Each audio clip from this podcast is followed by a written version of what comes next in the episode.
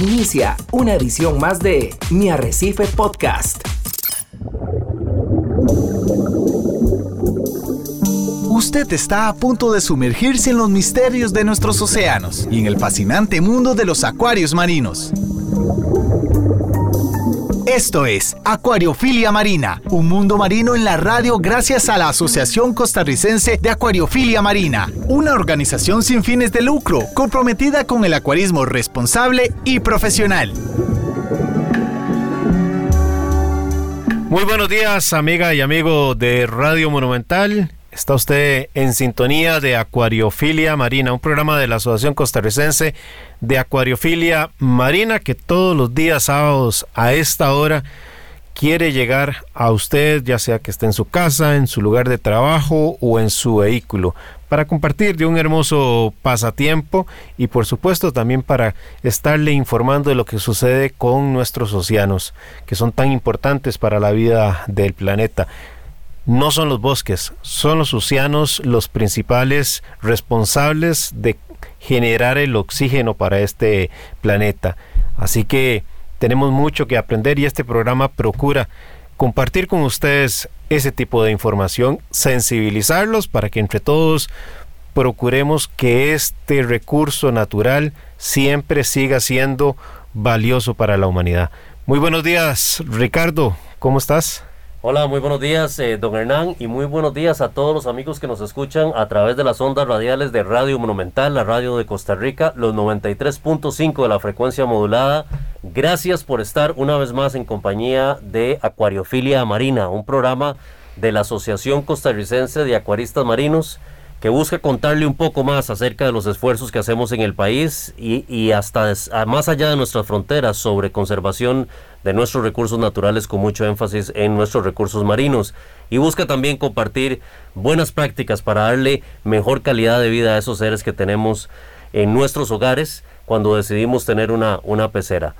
Don Hernán, damos gracias al Creador por una semana más, una oportunidad de poder llegar a lo mejor a los hogares, a los automóviles o a las oficinas de la gente que nos sintoniza a esta hora en esta mañana de sábado y que por supuesto nos sentimos muy agradecidos con ellos, bien acompañados en el Control Master Monumental con Pablo Díaz, así que estamos prestos para tener un programa, don Hernán, muy especial. Eh, el fin de semana pasado celebramos muchísimo, don Hernán, con esta donación que le hicimos al CIMAR.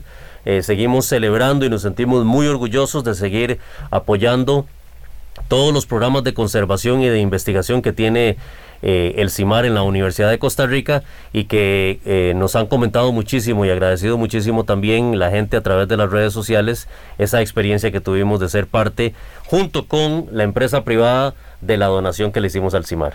Así es, eh, Ricardo, y estamos desde ya también preparando el programa del próximo sábado porque queremos presentarles a ustedes muy buenas noticias, por lo menos para los que son amantes de la acuariofilia Marina, tenemos muy buenas noticias. Y para quienes no son amantes de la acuariofilia, pero están preocupados por el tráfico ilegal que a veces eh, surge en nuestras costas por extracción de organismos marinos sin permisos, pues le vamos a tener una buena noticia, porque ya vamos a tener un instrumento adicional de cómo controlar esas prácticas ilegales. Sí, así es, así que vamos a seguir con las, con las buenas noticias en lo que al gremio de la acuariofilia se refiere, pero vamos a dar más detalles en nuestro próximo programa. Don Hernán, hoy vamos a, tocar un tema que es un tema que se las trae y que uno ve muchísimas consultas en redes sociales y generalmente cuando hablamos con los dueños de acuarios, también vemos que hay mucha gente que se acerca a las tiendas con una necesidad muy particular y es que muchas veces nos vemos obligados a tener una mudanza porque a lo mejor la casa en la que vivimos es alquilada y decidimos pasarnos a otro lugar, o porque vendimos la casa y adquirimos otra, o simplemente porque queremos hacer lo que llamamos un upgrade de nuestro propio acuario, ¿verdad? Queremos estrenar un acuario a lo mejor más grande o con otro tipo de condiciones. Y la gran pregunta es, ¿qué hago? ¿Cómo puedo mudar, mover, trasladar mi acuario sin que haya un desequilibrio y un descalabro francamente, de la vida que hay dentro de, esos cuatro cristales. Sí, Ricardo, eh, es un tema muy interesante, vamos a, entrarle con pinzas al mismo, pero yo quisiera sumar también otras posibilidades, lo cual hace el tema un poco más amplio. Por ejemplo, no necesariamente tenemos que movernos de casa o de apartamento. A veces tenemos un acuario mm, pequeñito, ¿verdad? Y nos estamos moviendo a uno más grande. Eh, y después está esa circunstancia de que sí, me estoy moviendo de casa, me estoy moviendo de apartamento, pero no es lo mismo el traslado entre los dos, eh, los dos puntos, ¿verdad? Cuando hay distancias cortas que cuando hay distancias largas. Entonces, eh, vamos a tratar de conversar sobre los temas eh, de mayor cuidado que hay que prestarle en estos momentos. Y hay también la posibilidad, porque para todos estos que hemos señalado ahorita, tenemos la posibilidad de planificar, que vamos a conversar del tema de planificación, Ricardo. Pero también hay momentos en donde esa mudanza es forzada es eh, lo que yo llamo la peor pesadilla tal vez para un acuarista. En mi caso, la que ya me persigue por casi 20 años, porque yo mantengo el mismo acuario de hace 20 años y uno cruza dedos de que eh, algún día, y sobre todo Lady Murphy, no sea cuando uno no está en la casa y se le ocurra eh, abrirse una grieta entre los cristales y comenzar una fisura. Pero bueno, esas son las eh, prácticas que nos eh, corresponden cuando no tenemos la posibilidad de hacer planificación. Entonces hay que también estar preparados y considerar que pueden darse esos momentos. Y si ya sabemos que nuestro acuario pues va cumpliendo cierta antigüedad, que se nos está haciendo pues viejito, en cuanto a los cristales, pues vayamos planificando. En mi caso, obligatorio, Ricardo, pues tener una piscina plástica de esas que se usan para los niños en la época de verano, calculando que pueda tener la capacidad de eh, recibir todo ese inventario de organismos que tenemos y un poquito más, porque normalmente esas piscinas pues son muy frágiles en cuanto al piso, en cuanto a sus paredes, entonces no está de más que compremos un plástico adicional grueso que nos sirva de protección.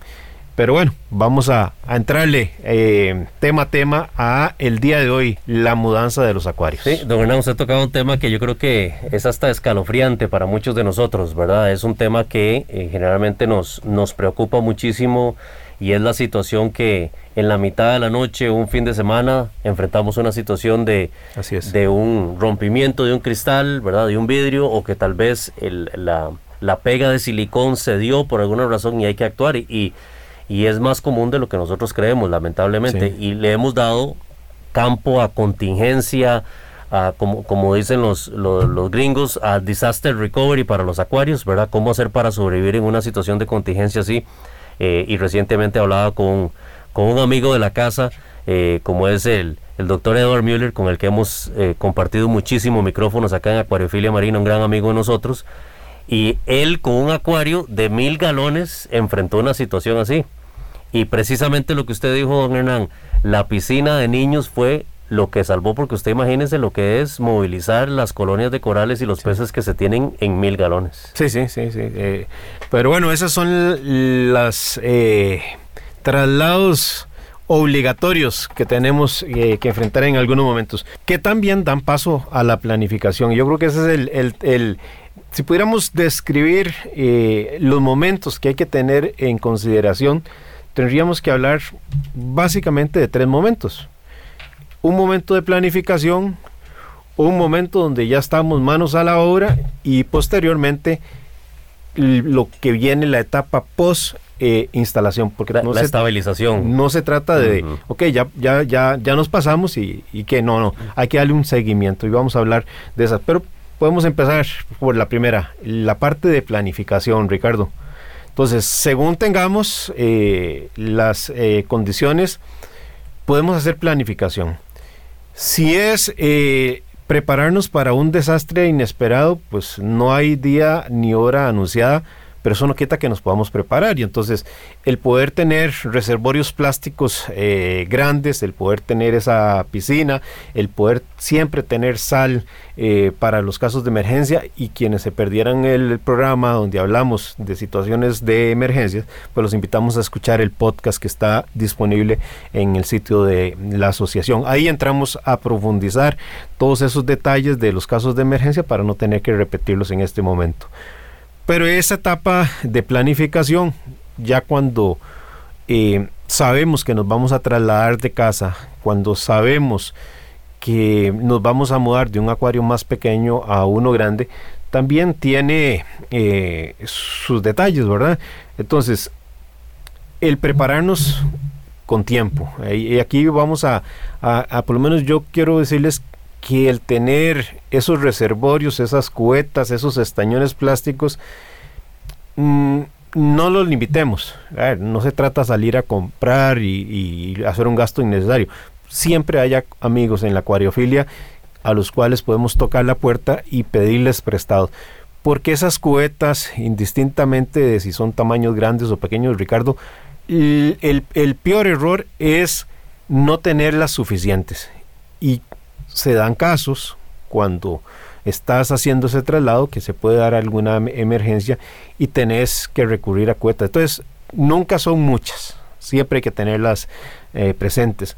Por supuesto, el tema de, de, la sal, preparar agua para esos cambios. Si tenemos una pecera de 50 galones y nos estamos moviendo a un acuario más grande de 100, 200 galones, pues tenemos que tener ya esa agua preparada por Rodi y tenemos que ver la capacidad de eh, nuestro filtro de Rodi, porque aquí no se mide eh, la filtración por horas, sino por días.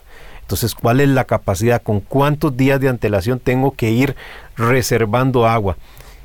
Y sobre todas las cosas, Ricardo, algo muy importante. Como es algo planificado, no deberíamos, por lo menos es mi recomendación, hacer un cambio un día domingo. Un día domingo cuando las tiendas normalmente tienen horarios de apertura muy cortos y otros también están cerrados. Y en esto siempre pueden haber emergencias, Ricardo. Sea porque te trasladaste y hay alguna tubería que falla o te faltó algo para esa tubería eh, y no hay eh, ningún negocio que maneje temas de plomería abierto o acuarios que te puedan eh, resolver las emergencias. Entonces, o, hasta, la gente que le pueda ayudar a uno, que por le pueda echar la mano, ¿verdad? La sí, sí, sí, sin duda alguna. Entonces, yo sugeriría que dentro de esa planificación, hasta el día, debería de estar eh, considerado. Dentro de esa planificación, por supuesto, tenemos que hacer un repaso y hacer un checklist con tiempo de lo que vamos a ocupar, cosas básicas, tengo o no tengo una red para capturar los, los peces, tengo o no las mangueras para sifonear, tengo o no esos contenedores donde depositar la roca separada, esta me la voy a dejar, esta no me la voy a dejar para no hacer eh, tanto eh, desorden en la habitación. En el caso de los organismos puedo ponerlos juntos, puedo ponerlos separados eh, por razones de, de agresiones en, en espacio cerrado. Por supuesto, tener algunos acondicionadores de agua, en caso de algún pico de amoníaco, tener la capacidad de reacción, no a última hora salir buscando eh, qué producto puedo usar para neutralizar el amoníaco que se está formando. Tengo o no una bomba de aire eh, con la posibilidad de sostener, no solo pensando que por algún factor el tiempo se alargue, no dio la tubería, un aquascaping que tenía diseñado se fracturó, se quebró, hay que volver a pegarlo, etcétera, etcétera, y eso puede provocar que el tiempo se extienda. Entonces, pensemos también en otro escenario, que se va a la luz durante ese proceso. Entonces, tenemos que tener la capacidad de reaccionar no solo oxigenando esos peces eh, que están ahí, eh, sino también por lo menos tener uno o dos con eh, que nos funcionen con batería o idealmente otro tipo de, soporte. Em, también Ricardo, eh, hay una pregunta que creo que le podemos dar un poco más de, más de tiempo porque debemos conservar o no la roca y la arena. Eh, yo, creo que eso merece un, apartado que, le podamos hacer. Pero continuando con esa lista de, elementos, el tema de tener bacterias eh, disponibles. Ya sea, em, en lo personal, yo prefiero tener una buena cantidad, no andar limitado. Sabemos que hay presentaciones de 250 eh, mililitros, medio litro, un litro e inclusive hasta de galón. Dependiendo del tamaño, del inventario que uno tenga de organismos, pues movámonos entre el litro y eh, el galón, porque uno no conoce eh, las circunstancias que se puedan dar. Hay que estar preparado. Hay otro elemento que también yo sugiero, porque si hay la posibilidad de planificar, yo sé que me voy a mover de un acuario de 100 galones o de 50 galones a uno de 200, 300, 400 o más, podríamos con tiempo suficiente poner a eh, madurar eh, roca viva o madurar bloques. Entonces, recordemos que aquí, según el proceso que uno quiera hacer, si uno, por lo menos en mi caso, que es el que yo siempre sugiero, que es eh, procurar reproducir en ese proceso de maduración idealmente bacterias autotróficas y no heterotróficas, va a implicar que tengamos que hacerlo con buen tiempo. Y va a implicar que hay que crearles las condiciones ideales para que esa variedad de bacteria autotrófica especial que buscamos sea la que mayormente vaya a poblar eh, esa roca o esa arena. Entonces, eh, podríamos pensar en utilizar un contenedor plástico totalmente aparte en donde pongamos con tiempo a, a ciclar ahí esa roca y esa arena con la salinidad, con el manejo de temperatura, con la cantidad de ppm eh, requeridos de amoníaco como alimento, etcétera, para que tengamos ya sea una compensación o un refuerzo que al pasarnos a un nuevo acuario, pues eh, sepamos que no vamos a tener problemas de picos de amoníaco o de ciclado. Entonces eso es algo que, a veces se nos olvida y hacemos el cambio y tenemos que entender que aun cuando se hagan esfuerzos por tener roca limpia, por arena limpia, por un buen equipo de organismos que le dan mantenimiento a las rocas y a la arena, eh, siempre hay la posibilidad de que haya acumulación de desechos. Y estos desechos en ese proceso pues van a dar vuelta y probablemente van a generarnos picos de nitratos y picos de fosfatos que bien que mal dentro del ciclo de nitrógeno se terminarán convirtiendo en amoníaco. Y no queremos que los peces por estar en un nuevo hogar con un aquascaping diferente, eh, vamos a tener nuevas formaciones de territorio eh, por parte de los peces dominantes, etcétera, va a haber un, bien que mal un proceso de estrés. Y si a ese proceso de estrés le estamos sumando problemas de calidad de agua, eh, pues el resultado no, va a pintar bien. Entonces, la planificación es lo que nos permite hacer este tipo de correcciones. Sí, don Hernán, yo creo que ha sido muy, muy completo el análisis que, acabas de compartir. Hay, hay, muchísimos factores que uno toma en cuenta y qué, y qué interesante esa, esa pregunta tan, tan importante que nos hacemos en voy a preservar la piedra que tengo en mi acuario, voy a, voy a preservar el sustrato que tengo en mi acuario. Porque eh, hace un par de meses a lo mejor conversamos acerca de la importancia del ciclado correcto, recuerda. Y ese tema, si nosotros vamos a preparar un acuario nuevo, la gran pregunta es, ¿hacemos un ciclado completo un acuario nuevo porque vamos a estrenar roca y arena y tenemos tiempo de planificarlo y madurarlo, ¿verdad? Porque no es algo que pasa en una cuestión de pocos días o necesitamos movernos rápido en un solo día y, por ende cuáles son las previsiones. Y yo me voy a ir un poquito todavía más atrás, don Hernán. Hay que entender que, por ejemplo, si uno va a hacer una mudanza y va a volver a utilizar el mismo tipo de acuario, la complejidad de transportar el vidrio sin que se dañe. Que, que hay que empezar por, por entender de que la pecera hay que, hay que movilizarla completamente vacía, porque hay gente que hasta hace la pregunta, ¿será que puedo llevar los peces con un poquito de agua y me la voy jugando ahí? Y nosotros sabemos que ese es uno de los principales factores que debilita el pegamento de silicón que hay entre las paredes de vidrio. Entonces, hay que planificar cómo vamos a llevar ese acuario de tal forma que no se Ricardo, Y aunque suene eh, a ver, muy obvio. Lastimosamente no lo es porque eh, por las historias que uno ve en los foros de acuarismo eh, es que quiero señalarlo. El acuario tenemos que transportarlo sin agua. Y, y lo señalo porque lastimosamente he visto experiencias donde o no se baja toda la cantidad de agua, se deja un remanente de agua con la arena, con la roca y hasta con los peces ahí. Y eso eh, genera problemas serios, desde la posibilidad de una fractura en el cristal hasta picos importantes de amoníaco, por el estrés en que estamos sometiendo a esos organismos. Eh, acordémonos que en esa mudanza tiene que haber separación de peces. No podemos eh, poner peces agresivos con otros que no lo son. Imagínate un grupo de cirujanos que se lleven eh, que, ya, hayan establecido su jerarquía en el tanque. Por supuesto, y además sean de los que son buenos para pelear. Entonces, eh, tenemos que llevarlos por aparte, eh, generar menos estrés. Y no solo eso, probablemente tenemos que pensar inclusive en peces. Si fuera mi acuario, yo te digo, yo trataría de embolsarlos a todos por aparte. pero tenemos que pensar en eso, en que van a haber peces que son agresivos y otros que no son agresivos.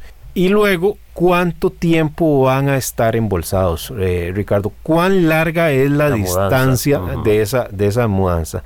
Eh, porque el, coral no se nos va a resentir tanto, eh, la roca, mientras esté húmeda, igual que la arena, no va a haber problema, pero el tema sí son los peces.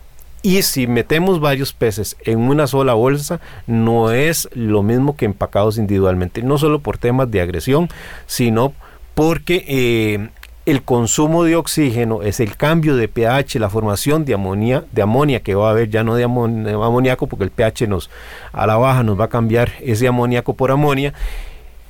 Luego se puede convertir en un detonante cuando abramos esa bolsa 5, 6, 8 horas después escape el, el, el, dióxido de carbono que se ha acumulado, al escapar ese dióxido de carbono nos va a subir el pH y esa amonia que no era tan tóxica se nos vuelve tremendamente eh, tóxica con el con el cambio de, con la subida de, pH porque se nos convierte a amoníaco.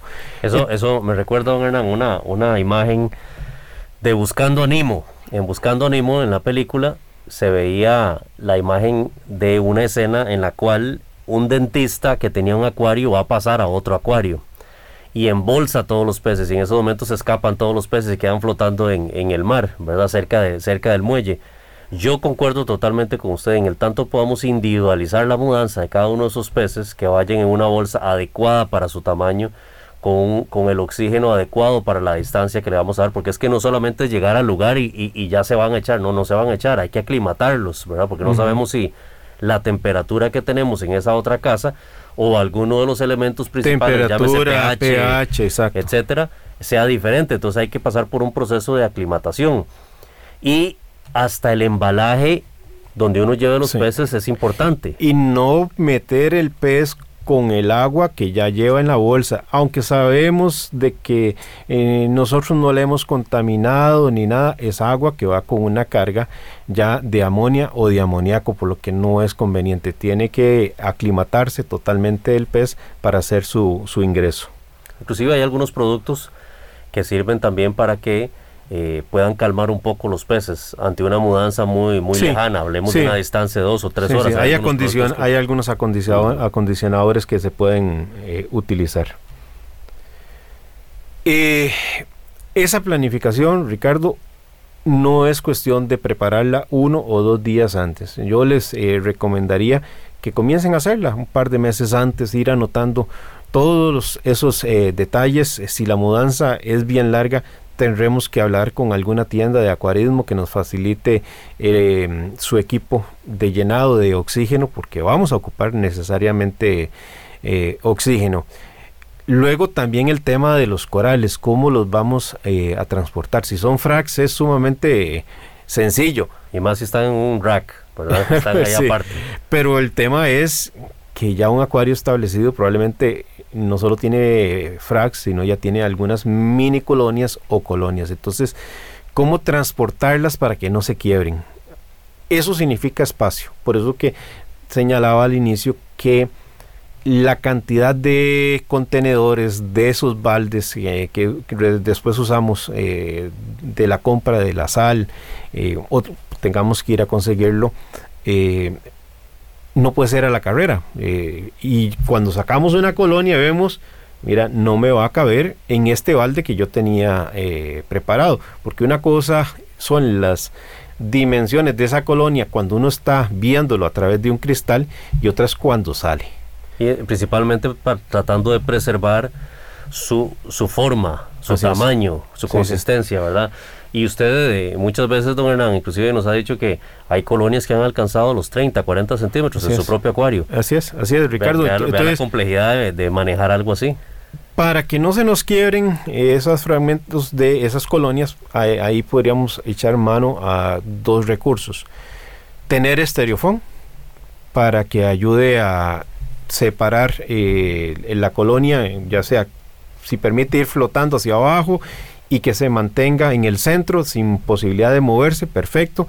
Y si no, usarla como separadores junto con bolsas plásticas eh, que sirvan de colchón, de amortiguación para esos movimientos que van eh, que puedan tener en el transcurso del trayecto frenados curvas subidas y bajadas en la carretera etcétera y que se fragmenticen lo menos posible. También cuando ya abramos, pues habrá que eh, tener pasta, goma, tijeras para esos fragmentos que se nos eh, quebraron, poder eh, rescatarlos y colocarlos en, en, dispositivos para contener fragmentos. En el caso de la arena, Ricardo, y, el, y, las, y las rocas, yo, yo quiero darle un, tiempo, pero yo sé que se nos vienen los, los comerciales y estamos cortos, entonces voy a dejarlo más bien para después de, comerciales. Pero el agua nunca es mucha. Eh, así como podemos tomarnos la sorpresa de que esa colonia no cabía en el contenedor que le teníamos pensado y tiene que ir a uno mayor, eso significa agua. Y si no la tenemos lista, significa sal hay que tener las reservas de sal necesarias para prepararnos en, esa movida.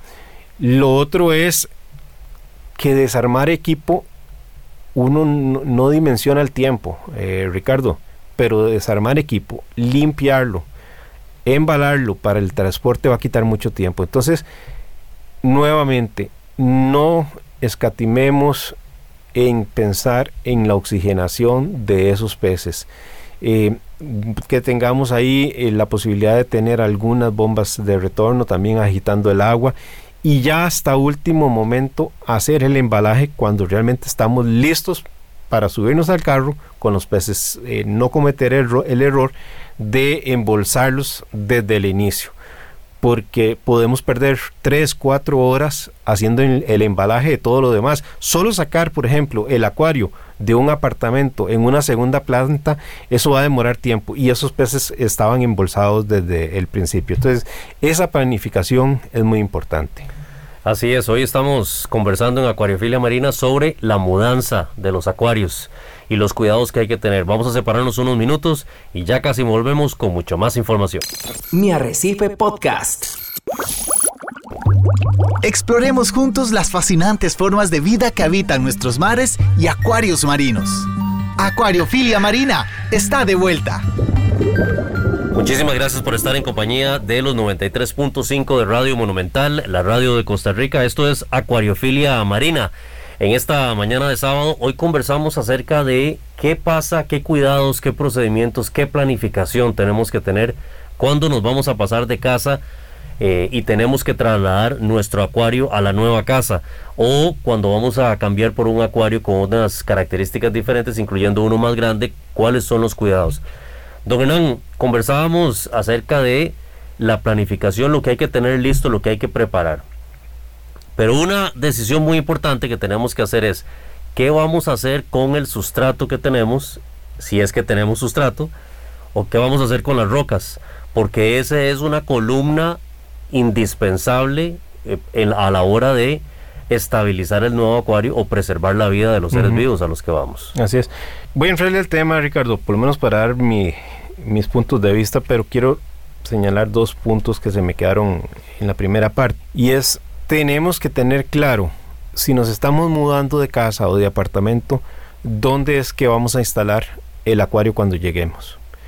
Nuevamente, no podemos toparnos eh, sorpresas. No pasó por la puerta el acuario, el, piso aguanta o no aguanta el nuevo eh, acuario, ya sea que nos mudemos o no nos mudemos, si estamos moviendo de un acuario pequeño a uno grande, tengo un piso que aguanta las condiciones de 400, 500 galones eh, de agua con las rocas, con la arena que eso implica.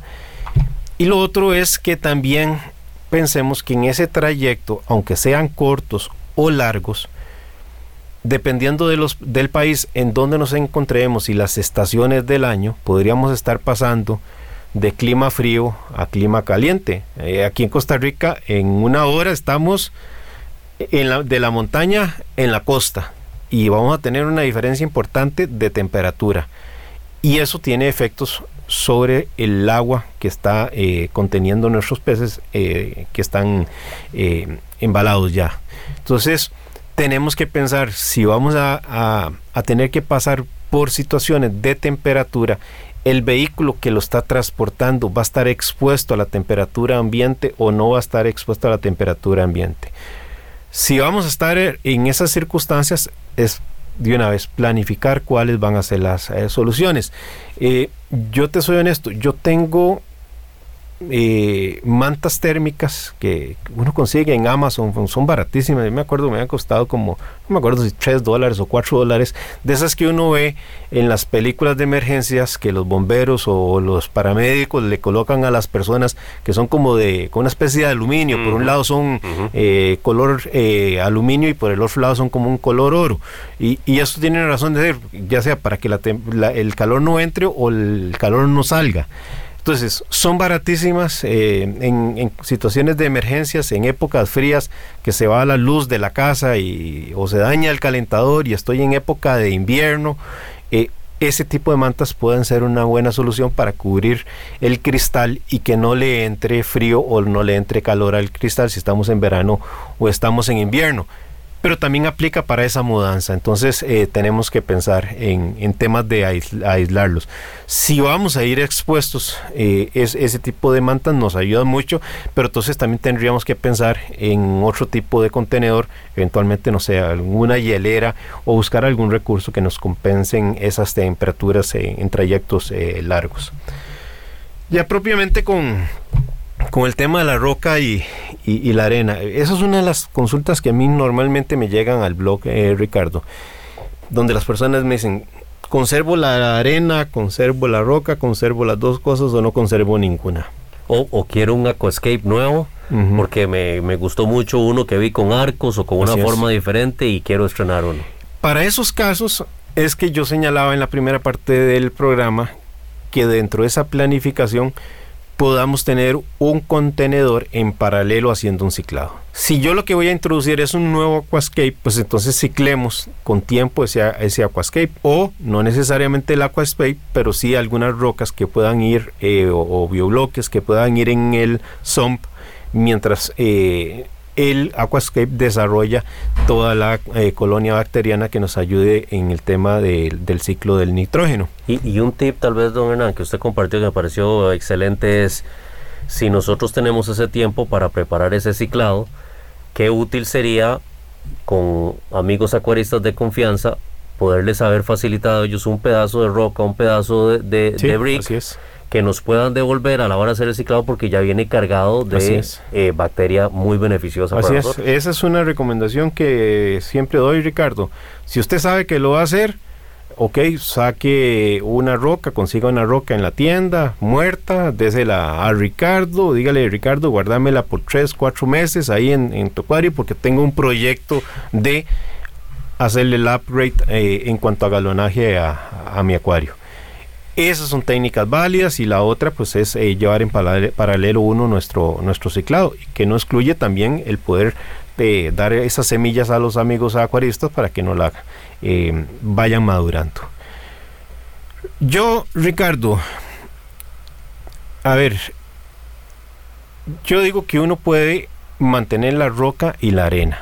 Eso para mí es el tema de principio. Pero ¿por qué digo esto? Porque yo parto de que si somos buenos acuaristas, ese acuario ha recibido un buen mantenimiento.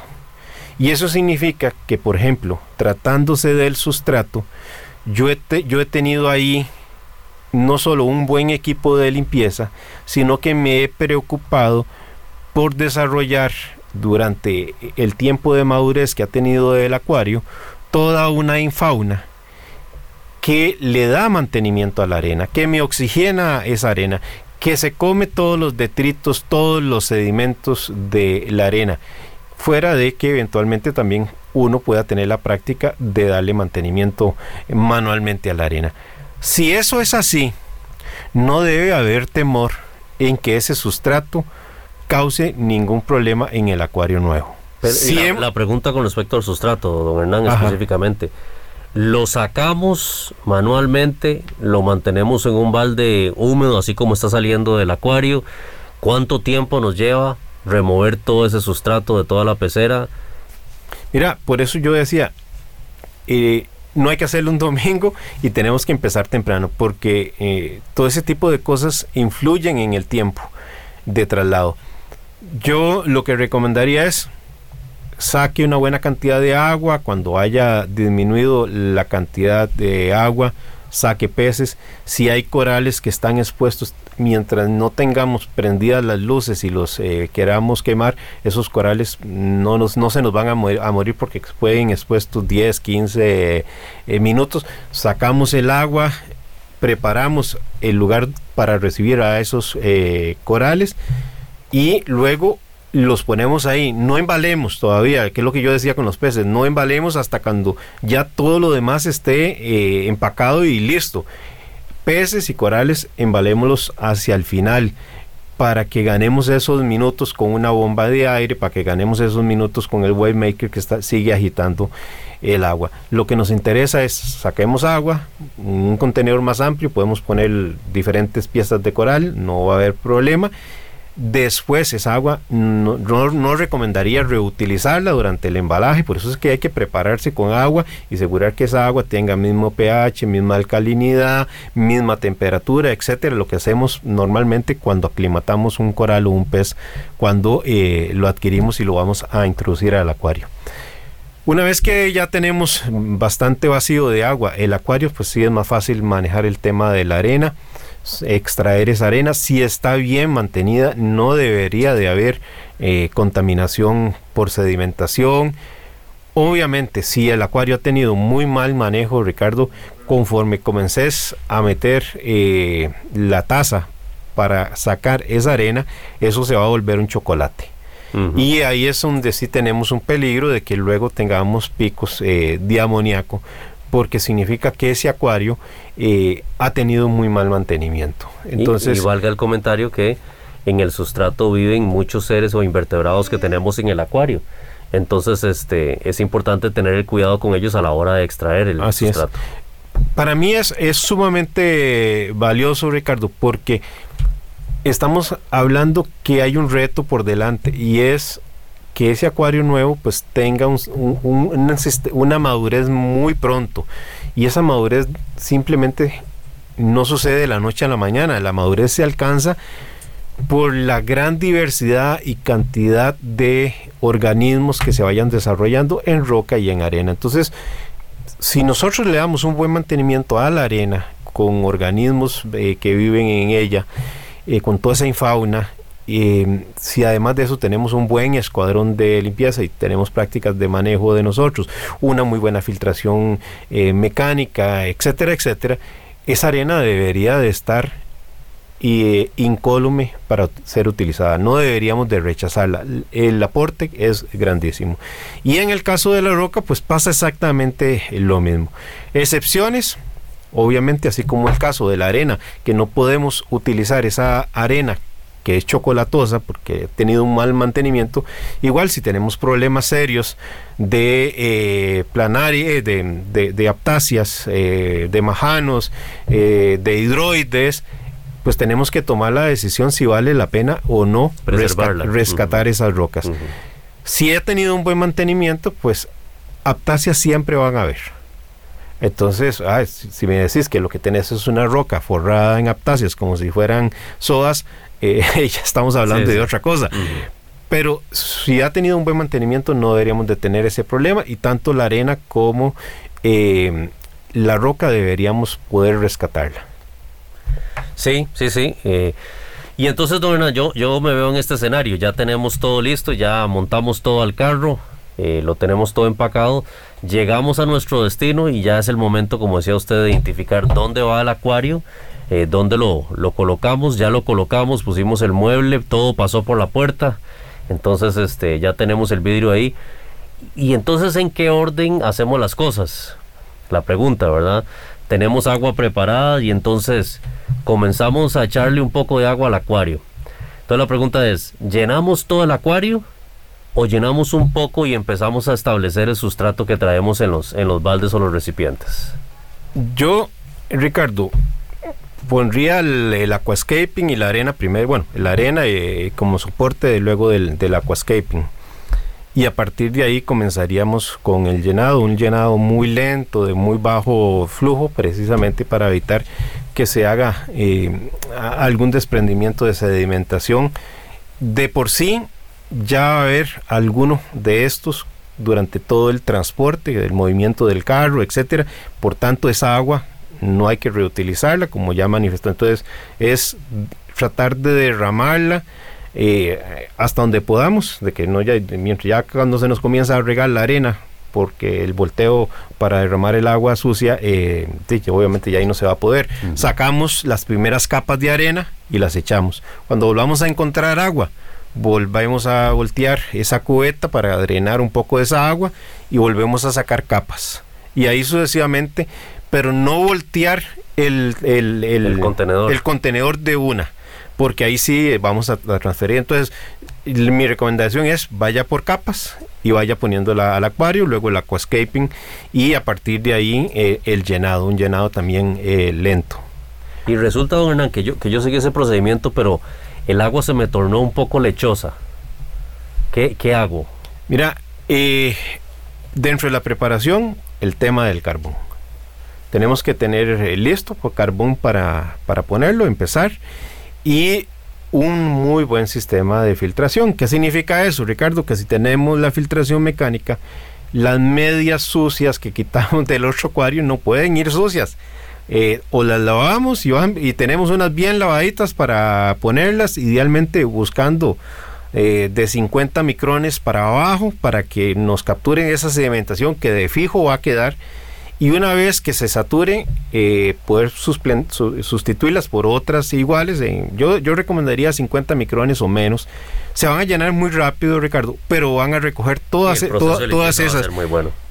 Una vez que ya vemos el agua un poquito más clara, sí, puedes retirar esas medidas de 50 micrones o de menos y trabajar con las normales de 100 micrones o, 200, según sea el gusto del, del acuarista, porque cada quien sabe cuánto desecho forma, cuánto exceso de comida hace el, el, tipo de alimento que uno utiliza. Entonces, esas medias eh, de 50 micrones es meramente en los primeros días para hacer junto con el carbón esa, esa parte de volver a darle la cristalinidad.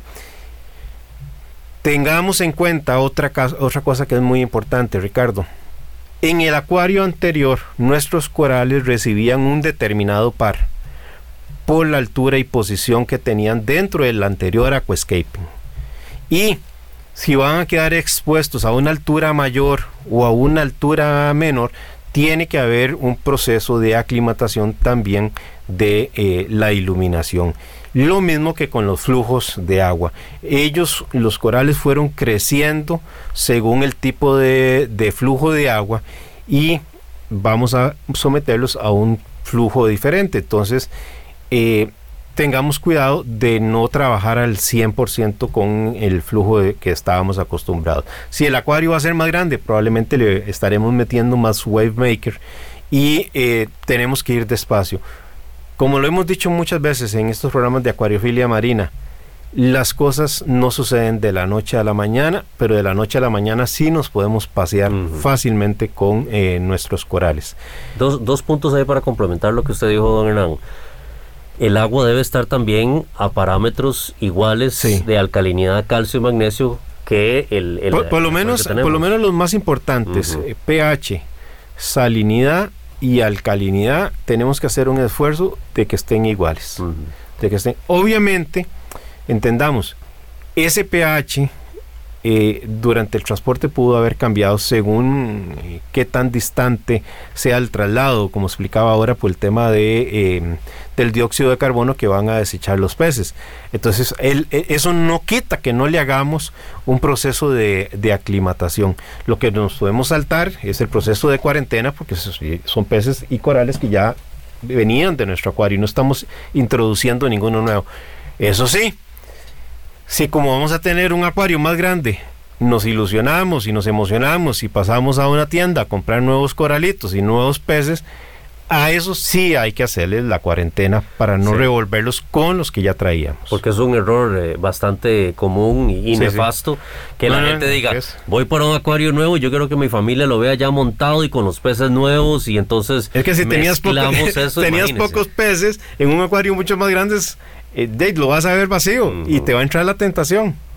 Sí. Pero tenemos que tener eh, control de esas tentaciones, de esos impulsos que a veces nos, nos dan como, como acuaristas. Y, entonces, don Hernán, llenamos eh, Temperatura, pH, salinidad, alcalinidad. Cuatro parámetros importantes a, darle seguimiento. Y tenemos el aquascape, tenemos el sustrato, estamos dándole circulación al agua para que se pueda limpiar un poco a través de la filtración mecánica, tenemos carbón también, pero los peces nos están haciendo ojos en esas bolsas. Así es. ¿En qué momento determinamos que es un buen momento de que el agua está eh, como un ambiente que no va a causarle más bien más estrés a los peces?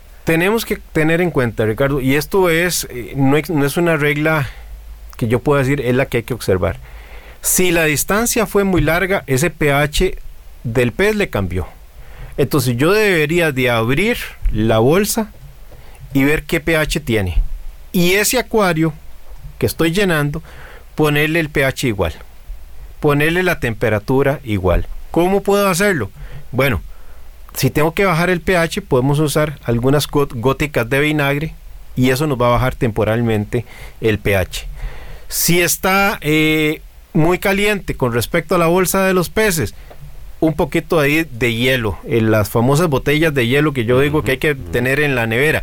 Eso es dentro de la preparación de las cosas a, a tener. ¿Por qué? Porque las llenamos, las congelamos y si las ocupamos ya sabemos que ahí las tenemos en una hielerita para meterlas al acuario y nivelar temperatura. Calentar la temperatura del acuario receptor pues es más fácil porque podemos echar mano ya sea de poner a calentar un poco de agua del acuario en la cocina y vertirla posteriormente o usar un termostato. si, alguien ya lo tiene o, y si no quiere hacer el gasto, pues ahí está el tema de usar una olla que la señora nos preste y si, si lo acepta, ¿verdad? y, calentar un poco de agua. Y, y una pregunta, don Hernán, común que nos llega. ¿Sigo un orden para volver a meter los peces? ¿Los meto todos de un solo ¿Cuál sería la lógica y la Yo recomendaría, Ricardo, introducir los peces efectivamente en orden, los más agresivos hacia el final, pero sobre todo trabajar con la luz del cuarto eh, a oscuras. No tener prendidas las lámparas del acuario. Obviamente antes de meter los peces ya has hecho las pruebas de altura de luz y cómo se ve, si me diste spar y todo eso, eh, está perfecto. Pero una vez que lo hagamos, apaguemos esas luces cuando viene el proceso de introducción. No está pegado al techo tampoco comprarnos un bombillo eh, rojo, ponerlo en el cuarto y utilizarlo para ayudarnos y tener visibilidad y introducir esos peces. De dejar el cuarto eh, con la luz luego apagada y dejar que el proceso natural al día siguiente pues los peces vayan eh, descubriendo el nuevo entorno. Ya nosotros entonces eh, introducimos los peces en una recomendación muy acertada, los más agresivos de último, ¿verdad? Para que los, los, los menos agresivos eh, y los más inofensivos puedan tener tiempo de, de acomodarse. Buscar refugios. De buscar refugio. Así porque es. Eso, eso es un momento de conmoción en el acuario. Todo el mundo está empezando porque tenían sus territorios, tenían Sí. sus cuevas, tenían sus lugares de descanso. Ahora tiene que volverse a armar toda esa Y no vertir el agua de la bolsa. y no vertir el agua de la bolsa. Y entonces nos encontramos ahora con la etapa de los corales, que los corales en bolsa pues aguantan mucho más que los peces. Eh, hay que, ¿verdad? De nuevo, hay que tener en cuenta el parámetro de las bolsas también que vienen versus el parámetro del acuario. Ahí sí van a ser más sensibles al tema de, de alcalinidad. Entonces, eh, nuevamente, es importante tener claro cuáles eran esos parámetros que teníamos para que el acuario receptor esté en iguales condiciones. Igual va a haber un proceso donde el agua de ese, eh, donde viene ese coral, se pudo haber calentado, se pudo haber enfra- eh, enfriado, que el pH le pudo haber cambiado, no tanto como a los peces, eh, porque el, el desecho metabólico no es tan fuerte como el de los peces, pero pueden haber pequeñas variaciones si ha habido tra- eh, tra- trayectos muy largos. Si son trayectos cortos, eh, Ricardo, no va a haber mayor problema, pero sí el tema de temperatura y alcalinidad, salinidad, sería de observar. Así es. Y entonces vamos a, que es un proceso lento, tampoco es tan rápido, ¿verdad? Porque remover corales es un proceso lento. Volver a establecer los corales y empezar a pegarlos también es un proceso. Sí, sí. que- que Yo, yo diría, Ricardo, que no los peguen, mi recomendación sería esa, no los peguen permanentemente. Acordemos lo que te decía sobre eh, que el aquascaping es diferente, que el par de luz puede ser, que las corrientes, y tenemos que ver cómo nos reacciona ese coral. Puede ser que no le esté gustando, y entonces llevamos ya, esa la, ya esa la otra parte. de- a ver, hablamos de una, de tres etapas en esto. La de preparación, la del día de, del día D, ¿verdad? Y luego el post. Ese post significa, eh, entre otras cosas, para el caso de los corales, esa observación que tenemos que darle, cómo se está comportando, cómo está este- extendiendo o no el coral, los pólipos, hay algo que le está eh, disgustando y eventualmente tendríamos que reacomodar en otra posición ese, ese coral o darle simplemente haces un pequeño volteo. Sí, o inclusive utilizar eh, racks. Para ponerlos en, en, ¿verdad? en posiciones similares a los que estaban con un par similar, pero que nos dé la flexibilidad de poder ubicarlo Sí. con más calma porque eh, estamos muy abrumados con tantas Si fuera cosas mi acuario, Ricardo, yo lo haría. Los corales no los llego a ubicar en su posición. Probablemente los, este, los estaría colocando en algunos racks o cerca del piso sin que se toquen, simplemente para que se desestresen eh, y se acostumbren a, a las nuevas condiciones de agua y al día siguiente con calma voy uno a otro, a otro, acomodándolos. Obviamente también uno tiene un mapa mental. Eh, ya conozco mi colonia, ok, esta colonia tiene estos requerimientos de flujo, iluminación, y voy pensando, ya, ya tengo pensado el espacio donde irá ubicada. Y entonces eh, esas partes, se facilita, esos son espacios que ya están reservados. Si eh, tengo la tranquilidad, porque ya conozco muy bien mi coral, cómo se comporta y demás, y lo quiero ubicar de una vez en su punto final, pues proceda. proceda. Eso, eso depende mucho del conocimiento que tenga el acuarista y su experiencia. Así es, don Hernán. Entonces ya establecimos el sustrato, establecimos la roca, establecimos el agua, la filtración mecánica, eh, carbón, tenemos los peces ya introducidos en el acuario, tenemos los corales en una, una posición intermedia o por lo menos temporal. ¿Qué hacemos a partir de ese momento? Ok, Ricardo, ya en la etapa post instalación, yo no recomendaría si tiene alguien un UV que todavía lo conecte, eh, porque estamos hablando de que si aumentamos la cantidad de roca que estábamos ciclando, tenemos que mantener la posibilidad de que esa colonia bacteriana se siga extendiendo y, y tomando la arena eh, nueva que pusimos o las rocas nuevas que pusimos. Eh, y bien que mal, el UV no va a jugar a nuestro favor, salvo que sea de una potencia muy baja, que simplemente sea para clarificar eh, el, el agua. La- el seguimiento de los parámetros importantes, sí yo recomendaría hágalo día a día ¿Por qué? Porque yo no conozco la nueva ubicación, la nueva zona, cómo se comporta el agua en la madrugada, cómo se, eh, perdón, la temperatura en la madrugada, en la tarde, etcétera. Probablemente hay un resentimiento en los corales por el cambio y no es de extrañar que haya una menor demanda por un tiempo de alcalinidad. Entonces, si yo tengo una dosificación eh, determinada, tengo que tener claro que era para el acuario de menor tamaño, pero que no necesariamente por pasarme a uno más grande va a haber una mayor demanda de la noche a, la mañana, no, no necesariamente. Por el contrario, puede haber una disminución porque el coral eh, se está acostumbrando al nuevo entorno y no está haciendo eh, demanda. Entonces, medir alcalinidad es importante, medir el, la salinidad, mm, algún ajuste. Recordemos el tema de evaporación, si es una zona muy caliente, pues va a evaporar el agua más rápidamente. El tema del reservorio, se está comportando o no. Estoy usando el mismo reservorio que tenía antes y andaba ajustado y ahora en la nueva ubicación me hace pasarme a un reservorio más grande.